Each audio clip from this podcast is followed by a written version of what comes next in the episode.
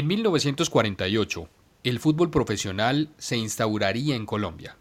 Millonarios de Bogotá se presentaba como uno de los equipos más fuertes de la competencia, y aunque ese primer torneo perdería el título con su histórico rival Independiente Santa Fe, en esos primeros años se establecería como el más brillante club de nuestro balompié, estandarte de El Dorado.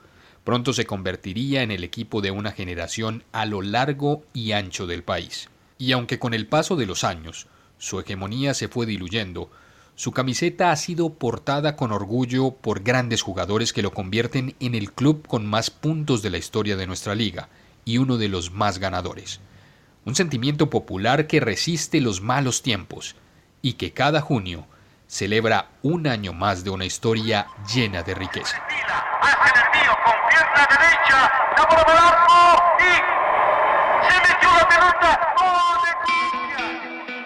Instantes que se quedan para siempre. Momentos que se convierten en recuerdos. Historias que se hacen historias. El esférico presenta Fútbol de Memoria.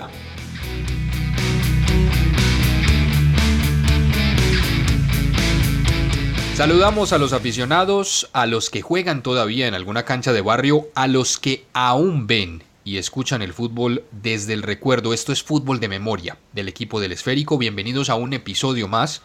Saludamos a quienes nos siguen en redes sociales del Esférico, en Twitter en arroba el esférico, en Facebook el esférico y en Instagram el esférico call. Recuerden que nos pueden escuchar y compartir en Spotify, Anchor, Apple Podcast, Google Podcast o su plataforma favorita. Aunque los últimos años no han sido los más lustrosos para millonarios, no se puede hablar del fútbol colombiano sin mencionar a este club, quizás el primer grande de nuestro balompié. Símbolo del Dorado, la etapa más brillante de nuestra liga, Millos ha resistido los malos tiempos transformándose para llegar hasta ahora. A propósito de su cumpleaños, en junio, hoy recorreremos su historia y su prehistoria buscando razones de una grandeza en sus hitos y símbolos. Saludamos a Santiago Gutiérrez y Alejandro Millán, quienes nos llevarán en este recorrido por el Ballet Azul. Bienvenidos. Sí, señor. Saludos, saludos Alejandro, saludos Camilo. Saludos. nos quedaremos cortos porque son poco tiempo para hablar para tanta historia. Para tanta historia de un club que de verdad, como decimos en la, como dice Camilo, es eh, uno de los más grandes y sin duda el primer grande que tuvo el fútbol colombiano. En los últimos años, digamos, no ha brillado tan tanto como lo hizo en los albores del fútbol por allá en 1948. Pero sin embargo, vamos a recordar la última vez que Millos gritó campeón, que fue en 2017, y que fue con un gol de Henry Rojas a Santa Fe. Eso, eso tiene su belleza guardada, en que de ese modo terminó ganando la estrella número 15 del club Millonarios. Y aquí lo escuchamos en la voz de Javier Fernández. Llega jugado es un, es, un, desajuste defensivo total. Atención reglamentariamente, ¿qué pasa? Atención, ataca Millos. Ataca Millonario para el centro, queda la pelota en el área, le va a pegar a la pelota, le va a pegar de pierna. ¡Sur! ¡Gol de Millonario! ¡Gol de Millonario!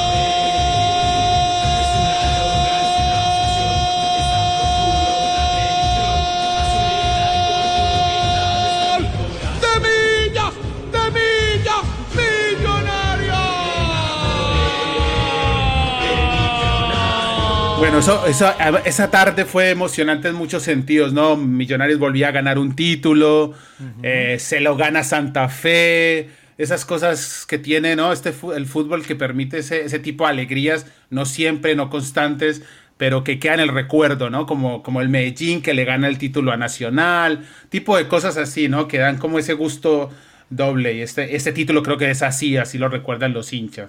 Pero la historia de Millonarios es muy grande, es muy larga. Y vamos a, darle aquí un breve repaso, ¿no, Santiago?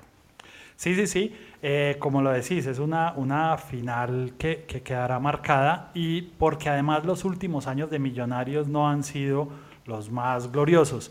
ha estado incluso en una reestructuración institucional eh, eh, que lo ha llevado a casi que refundarse organizacionalmente, aunque sigue siendo el mismo equipo en esencia y manteniendo la misma historia. Una historia muy rica que, que la ubica en un equipo que nunca ha abandonado la liga profesional. Sí, es, es junto a Santa Fe y Nacional, y eso tiene un mérito también muy grande, que son los únicos equipos que han jugado desde 1948.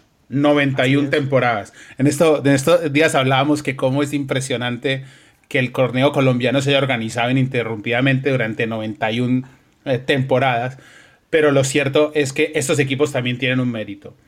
Debutó el 15 de agosto de 1948 en el Nemesio Camacho El Campín, venciendo 6 ceros al 11 Deportivo. ¿El de Manizales? El de Manizales, sí, claro. El 11, el 11, el doblemente 11. Que esa es otra discusión de cómo evolucionaría el equipo de, los equipos de Manizales, pero es otro tema. Eh, ese año pues terminaría cuarto en el torneo con la delantera más goleadora y Castillo como primer eh, goleador. Alfredo Castillo. Y Alfredo Castillo. Tiene 20 títulos oficiales, las 15 ligas que ya hemos hablado, dos, eh, una Superliga, dos Copas Colombia, Copa Simón Bolívar de 1972 y la Merconorte de 2001. Eh, disputó las bodas de oro del Real Madrid, de eso ya hablamos acá un poco, ¿no? Del Millonarios que, que ha ido y que ha estado en... Ahora hablamos un poco más también de eso. Que, es uno de los papás del Real Madrid. ¿sí? Vamos a mirar cifras exactas, Millonarios es... Y que en 1953 ganó la pequeña Copa del Mundo de Clubes. Rivalidades, pues su gran rival es Santa Fe, por más que en los últimos años equipos como América y Nacional por esto de las barras y por todo este tema del fútbol y por todo lo que se ha vivido en la historia. Eh, pero digamos que América y Nacional en los 80, el Deportivo Cali en el 60 y el 70, que fueron las dos potencias, eran dos equipos que, digamos, impulsaban el, el, fútbol colombiano en ese entonces. Y igual que el América ha conseguido dos tricampeonatos. Sí, señor. Eh, en el caso de Millonarios es 51, 52 y 53 y después lo repetiría 61, 62 y 63. O sea, dos comienzos de décadas muy eh, brillantes tuvo Millonarios en aquella época. Es el equipo que más puntos, de lo mencionábamos ahora, eh, eh, tiene en la historia del fútbol colombiano y es el, segundo en títulos locales, lo supera Nacional, que, que con este impulso que tuvo especialmente en la década del 2010 al 2020, lo superó y tiene ahora 16. Eh, estrellas.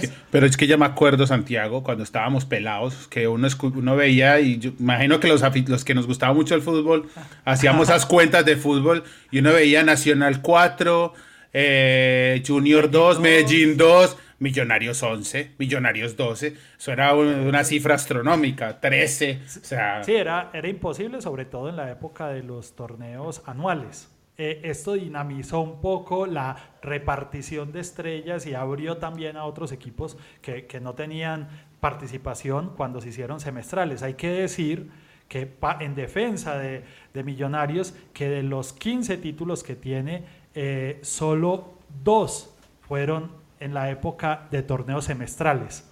Entonces, realmente ha sido, por meses, tiene una hegemonía total, porque los equipos que le recortaron, como América y Nacional, ganaron muchos títulos en esta época de, este ciclo. Eh, la mayor goleada de la historia fue en el 63, se la hizo el Tolima 8-1, y cuando debutó en la Copa Libertadores, para que hablemos de la, del poderío que tenía eh, Millonarios, venció a Universidad de Chile 6-0 el personaje emblemático, muchos de, nuestra generación lo relacionan por, en los 80 por, por, sus triunfos en América, el señor Gabriel Ochoa Uribe, pero realmente tiene 13 títulos con Millonarios, 6 como jugador y 7 como técnico. Que no se nos olvide hacer la tarea de, de, Gabriel Ochoa Uribe, esa historia hay que contarla porque todos tenemos América de Cali y ese hombre en Millonarios en Santa Hay varios. Entonces, realmente sí.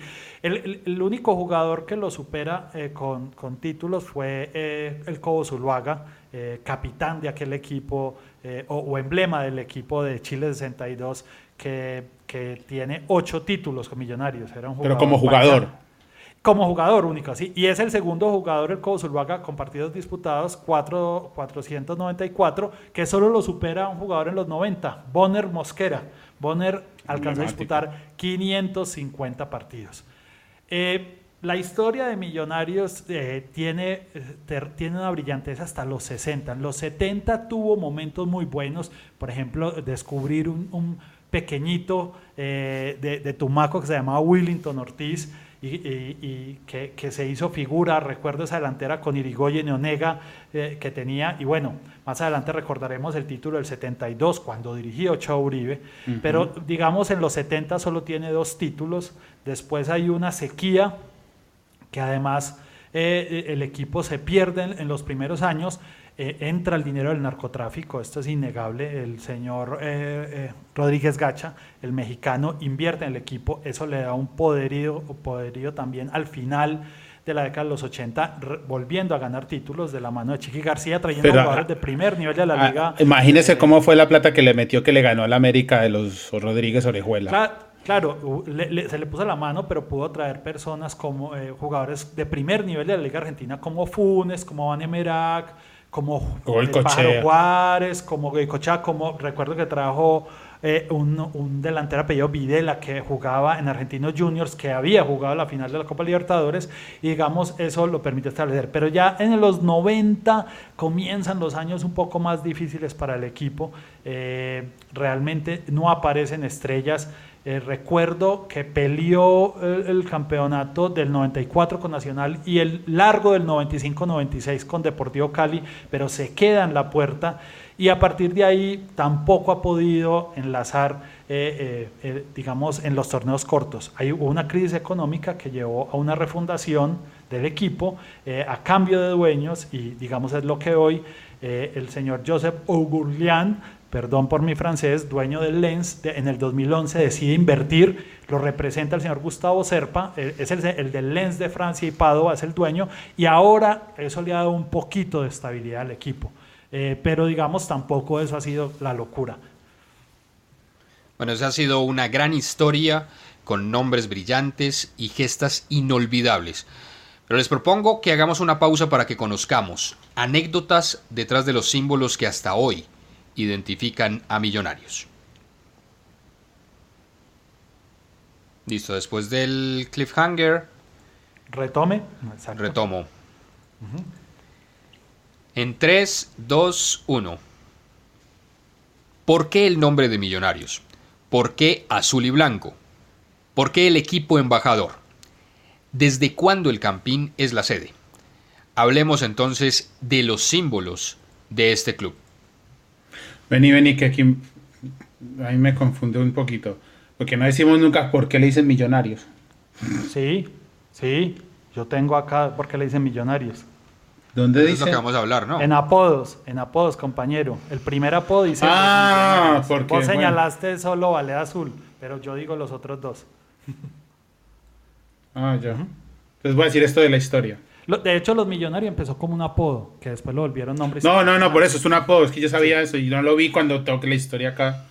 Eh, bueno, no, arranque, arranque entonces. arranque que yo ya hice introducción. Bueno, eh, 3, 2, bueno, pero la, historia de, Millos, de Millitos, del, Ballet Azul, del equipo azul de Colombia, em, empieza, hay que, hay que volver a esto de la historia, ¿no?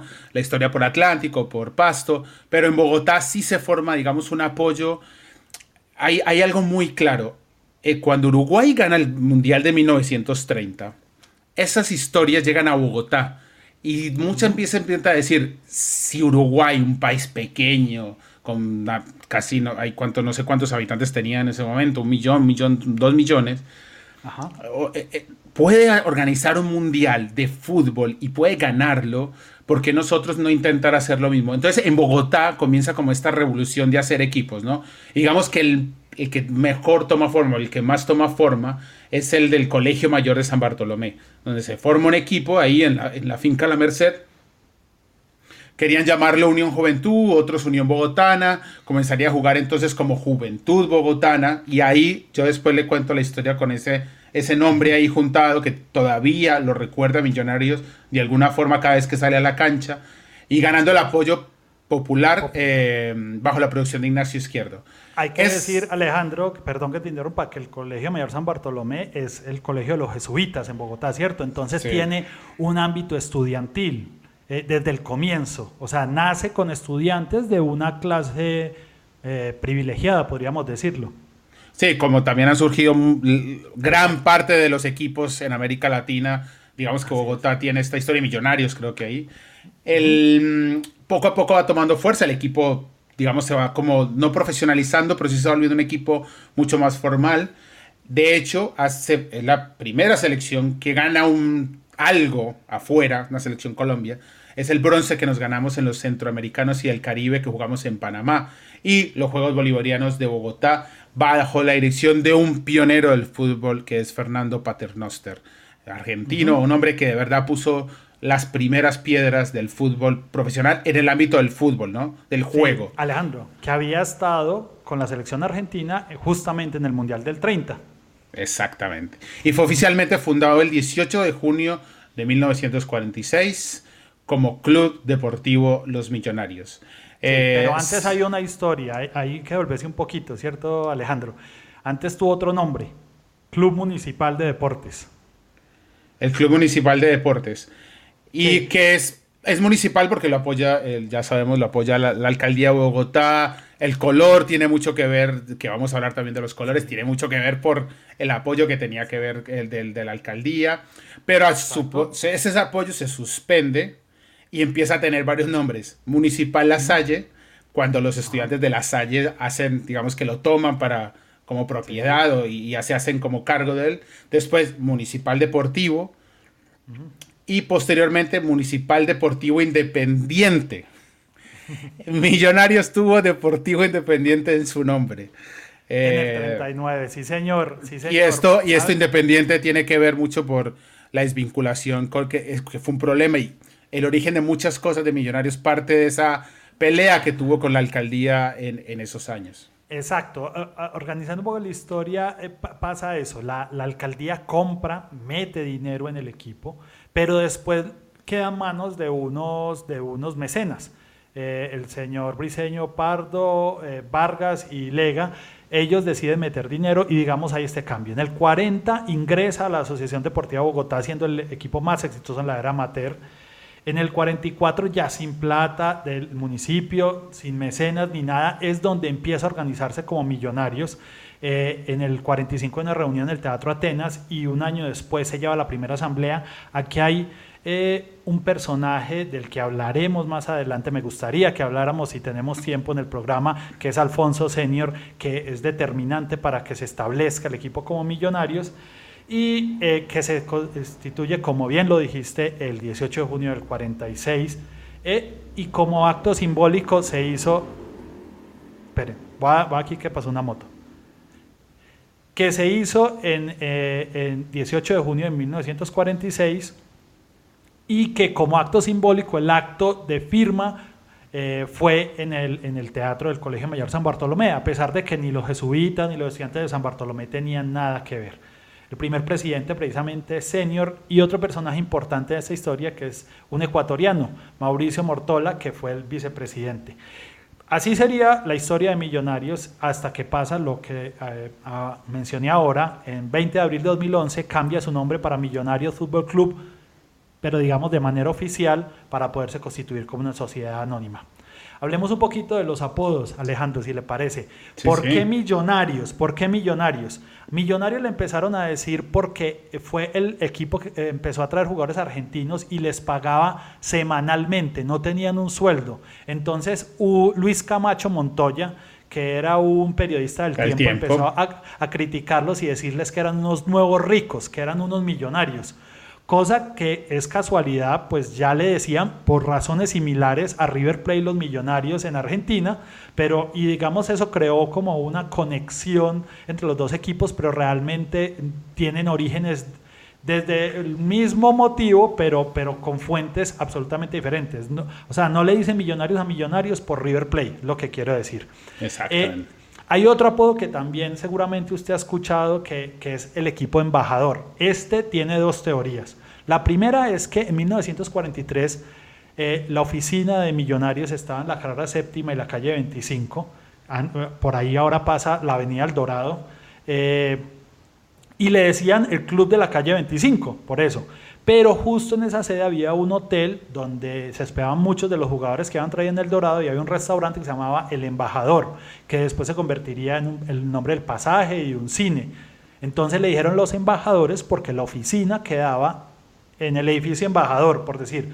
Otra teoría, y que no es menos cierta, es que fue el primer equipo que se internacionalizó. Esto lo tuvo clarísimo de nuevo el señor Alfonso Senior, que aprovechando estas figuras internacionales que había traído, lo, eh, potenció comercialmente el equipo llevándolo a giras a diferentes partes del mundo. Y para mí uno de los apodos más lindos que tiene el fútbol colombiano es, eh, para mí los dos son el, el ballet azul de Millos y los azucareros de Cali. El ballet azul porque ya, todos sabemos muy bien que en 1949 inicia el Dorado con la contratación de Adolfo Pedernera que por ello la, la huelga que había en el fútbol argentino logra que Alfredo y Estefano y Ernesto Raúl, el Pipo Rossi, vengan a jugar a Colombia en una cosa increíble. Sobre todo que Alfredo y Estefano, tal vez uno de los 10 que está en la lista los 10 mejores jugadores de la historia, haya jugado en las canchas colombianas y haya jugado además que no jugó una temporada, ¿no? Jugó, consiguió los títulos del 49, del 51, del 52 y del 53 y fueron subcampeones en el 50 ganaron la Copa Colombia del 50 y 51, que se jugó entre esos dos años. Llenaba estadios ese equipo y nunca nos podremos olvidar de ese club que en 1951 ganaría su título por 11 puntos de ventaja. Eh, Pernera, que ya está, digamos, en las sus últimas, no tanto como Di Stefano, que está empezando, y Pipo Rossi, eh, se volvería técnico de, Colom de Millonarios y posteriormente, como ya le hemos contado en otros podcasts, Pernera se convertiría en técnico de la selección Colombia que nos clasificaría al Mundial de Chile 62. Sí, eh, digamos que para los jóvenes que el fenómeno que ocurrió con América en los 80 y Nacional en los 90, que un país lo hizo propio, pasó en los 50, eh, eh, comienzos de los 50 con millonarios. Por eso hay hinchas de millonarios en el Pacífico, en la costa, en los llanos, sobre todo muy veteranos o los que han heredado, porque, porque era el equipo que recogía hinchas en todo y que representaba internacionalmente al fútbol colombiano. Yo creo, hablando que el punto máximo del Ballet Azul se dio en, mayo de 1952 en una triangular que iban a invitar a, River Plate por, por el aniversario de Real Madrid. River dice que no, que inviten a Millonarios, que realmente es el equipo más fuerte de este lado del mundo. Eh, jugó con el Coping de Suecia, eh, que empataría y después derrota al Real Madrid, eh, generando lo que vos dijiste, una, entre comillas, paternidad, pues porque no pudo ganarle por 74 años hasta el 2012, cuando en un partido amistoso conmemorativo de este triangular también perdería por 8 a 0 en el Santiago Bernabéu. Qué lindo resultado. Sí, esto digamos también quedó en la historia, pero eh, eh, lo, eh, este momento, más allá de una anécdota de un triangular amistoso, se dio porque el señor Santiago Bernabéu decide llevarse a Alfredo y Estefan al Real Madrid y lo demás es historia. Queda pues las otras historias de que ya estaba firmado para el Barcelona y aquí se lo, se lo llevó mm. Bernabéu y bueno, mitos, mitos del fútbol. es un ícono es un icono. En el 53 terminaría un poco el dorado cuando Pernera Rossi y Alfredo Castillo, el goleador histórico de Millonarios, volverían al fútbol argentino. En estos años, el, principal rival que tuvo Millonarios fue el Boca Juniors de Cali, un equipo que ya no existe, que desapareció, pero que realmente se las puso difícil. Em, eh, hablemos un poco de dónde ha jugado. Empezó, como lo dijiste ahora, en la Hacienda La Merced, que era propiedad del Colegio San Bartolomé donde hoy queda el Parque La Herrera, después jugó en La Salle cuando los estudiantes de La Salle, y en el 38, cuando era parte del municipio, eh, el Nemesio Camacho también se convierte en sede. Eventualmente ha jugado en la Universidad Nacional y en Techo, pero su sede natural ha sido el Campín, y ha habido varios proyectos por, por construir su propia sede, incluso ahora hay uno, uno rodando, un rodando un poco. Los colores, Alejandro, hablemos un poco de los colores del uniforme. En el 38, cuando era municipal de deportes, tenía camiseta blanca y pantaloneta negra porque eran los colores de Bogotá en, ese momento, la municipalidad. Pero sin embargo, en el 39, eh, donde empiezan a optar el de millonarios, se utiliza azul con medias grises por Fernando Paternoster. Ve aquí qué tan importante en la historia, Leandro. Porque él era hincha de Tigre de Argentina y ese era el uniforme, que con el que salió el equipo de Tigre, no aportaba el gráfico y dijeron, este es el uniforme que queremos para nuestro equipo. Por eso es el azul. Después en el 41 Manuel Briceño Pardo sugirió que cambiaran el gris y pusieran pantaloneta blanca y medias de color azul porque era un tipo muy relacionado con el Partido Conservador. Una lucha que se dio más partidista cuando su eh, enconado rival, Independiente Santa Fe, tiene los colores rojos propios del Partido Liberal. Recordemos, recordemos que eso no es un detalle menor que el azul y el rojo representaban en ese momento no solo esa confrontación bipartidista, sino que eh, estábamos eh, con tensiones eh, en el campo de violencia. Esto era, no, era solo una representación política, sino civil, social, hasta armada en algunos casos. Así que eso, los colores, es importante. Y, y, sabes qué, Alejandro, yo creo que de ahí Independiente Santa Fe pareciera tomar una imagen de que es un equipo más popular, cuando no es cierto en el nacimiento porque si bien Millonario salió de, los estudiantes de colegios de jesuitas, los de Santa Fe venían del Gimnasio Moderno, que es un colegio también de élite en Bogotá, pero tal vez por este relacionamiento partidista es que la gente cree que Santa Fe es un equipo de más arraigo popular. Sí, vamos a hablar del escudo, eh, del escudo de Millonarios, que tal vez es uno de los más extraños para mí, esto, es personal, porque tiene, bueno, tiene la M que sabemos que es de Millonarios, eh, pero también tiene, la, tiene dos anillos, ¿no? Eh, y el azul y el blanco que ya se convirtieron en sus colores emblemáticos para siempre. Em, la, el asunto con los anillos, que digamos que es lo más especial, tiene dos teorías. Una es desarrollada por el periodista que todos reconocemos, Jaime, Jaime Ortiz Alvear. que en paz descanse. Que en paz descanse, que un hombre, un hombre de radio total, que él decía que los anillos que estaban ahí era porque Millonarios, como ya lo contamos, fue representante de Colombia en unos juegos en de par que hacían parte del ciclo olímpico. Los centroamericanos y el Caribe hacen parte del ciclo olímpico y representaban a Panamá y que eso simbolizaba eso. Eso no está muy sustentado.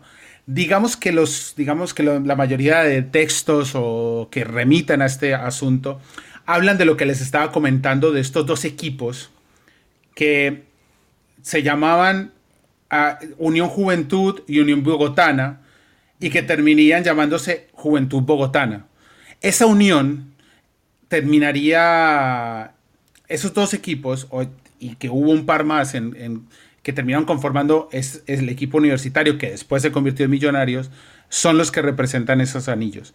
Entonces, esa parte tiene que ver con la historia del escudo de Millonarios, que, digamos, están, están las dos teorías. ¿Cuál es cierta? Todavía no lo sabemos con certeza. Me quedo más con la segunda, representa mucho más eh, eh, la historia. Eh, es un equipo que como, como muchos en Colombia, pero también, digamos, ajeno a lo que pasa en otras partes, no ha tenido mascota. Porque el, porque el, el equipo, por ejemplo, Santa Fe tiene un león. Está la anécdota contada de que trajeron un león, un cachorro de león vivo y lo metieron al Nemesio Camacho el Campín, pero Millonarios no, no ha tenido, bueno, en Deportivo Independiente Medellín ha tenido un gorila, tengo entendido.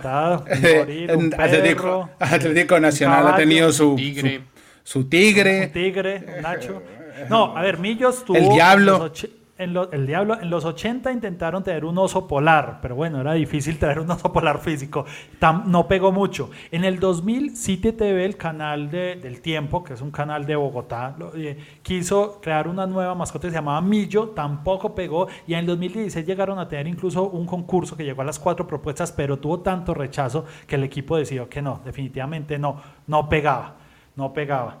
Eh, pero Alejandro, me, me gustaría que para terminar un poco con, esta historia, hablemos de un personaje fundamental en gran parte de esta historia. Y quiero que lo escuchemos a continuación. telegráfico, pues, poligrama, que era lo que existía antes, eh, dice Adolfo Pedernera, el maestro Adolfo Pedernera, eh, listo a viajar inmediatamente, fijando las condiciones económicas en el mensaje. Eran 5 mil dólares de prima al año. Y, que... y él era Alfonso Senior Quevedo, uno de los personajes más importantes del fútbol profesional colombiano y obviamente del Club Deportivo Los Millonarios. ¿Quién era y por qué es tan importante en la historia de este equipo? Sí, Camilo. A ver, Alejandro, para decir, Alfonso Senior Quevedo es un barranquillero, pero realmente un colombiano que supo recorrer las, las, carreteras de nuestro país. No, no es solamente eso, sino un hombre que eh, fue un, uno del, digamos, su, su, trabajo era ser, eh, tener negocios de, de, aduanas, era agente de aduanas. Sí, en Cali, eh, trabajaba en Cali y allí conoce a un ecuatoriano, Alejandro, que se llama Mauricio Mortola, del que mencioné ahora, que fue el primer vicepresidente de Millonarios, su primer vicepresidente. Él, trabajaba trayendo una ciudad de hierro. Entonces ambos dijeron, ve, ahí en Bogotá un equipo, no existía Millonarios, que se llama Club Deportivo Municipal Dicen que es el equipo que mejor juega en el país. ¿Por qué no lo traemos de gira aquí a Cali? Y hacemos algunos pesos. Eh, bueno, eso no, el negocio fue evolucionando hasta que Senior terminaría en Bogotá, terminaría fundando el equipo, terminaría siendo el primer presidente y Mauricio Mortola como vicepresidente. Creo que esto, pues yo, yo investigando para acá, me enteré que el primer vicepresidente de Millonarios fue un señor ecuatoriano. Eh, Senior además tiene que en el 47 Ah, eh, se habla con Humberto Salcedo, que era emblemático presidente de la América, y dicen, ¿por qué no hacemos un campeonato nacional? Lo, alcanzan a organizar un torneo semiprofesional interdepartamental que ganaría millonarios. Por eso era favorito para el título del 48, porque le ganó a Santa Fe, pero era la lucha. Eh, entonces deciden, bueno, no, pero la de fútbol nos cobra mucho.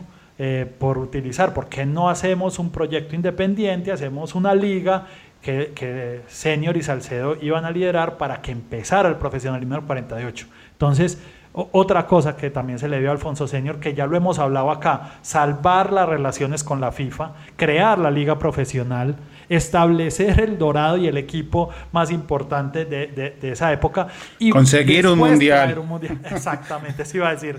Y traer un mundial para Colombia con todo lo que... O sea, este señor era un titán realmente. Sí, era y, tenía, y tenía una capacidad de relacionamiento tremendo. No, era un hombre, era un hombre, era un hombre entrañable, era un señor que tenía una capacidad de, hacer, de caer bien, pero sobre todo tenía una capacidad de gestión.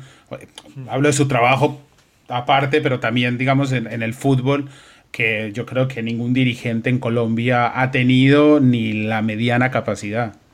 Así es, así es. La sede de Millonarios inaugurada en 2007, la sede campestre lleva su nombre. Alfonso Señor que ubicada ahí en el sector, al norte de la capital, en el sector de Guaymaral, en la zona de Rayanes. Entonces creo que, creo que esta historia no, tiene muchos nombres propios. Terminamos por donde comienza, terminamos la historia donde comenzó la historia de Millonarios con Alfonso Señor Quevedo. Así es. Entonces, un homenaje también para él y para el equipo azul. Bueno, esta fue la rica historia de Millonarios. Muchas gracias a Alejandro Millán y a Santiago Gutiérrez. Eh, esperamos que a los hinchas azules obviamente eh, sea de buen motivo, obviamente, por su cumpleaños. Seguramente lo normal sería terminar con el himno oficial escrito por Manuel Briceño Pardo y con música de Oscar Sache, que hoy es la canción oficial del club, pero mejor hemos preferido terminar un poco más alegres con un pedazo de esta historia. Hemos escogido un homenaje de la Villos Caracas Boys en 1972, tal como lo había hecho en una versión para el equipo Magallanes del béisbol venezolano. En aquel año, el equipo albiazul celebraba su décima estrella y en la letra se mencionaban las figuras de ese equipo del doctor Ochoa Uribe como Segrera, Villano, Segovia, Alejandro Ortiz o Morón. Decilo, decilo, decilo que sigue, Dima, tranquilo. Dale.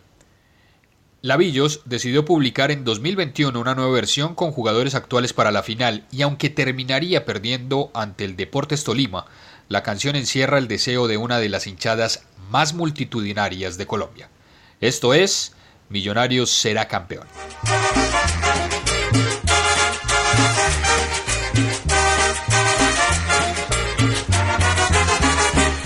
Millonarios será campeón, se lo puedo asegurar.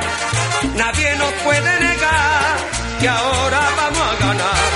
Nuestro equipo les ganará, nadie lo puede vencer. Ya no podemos perder, tendrá.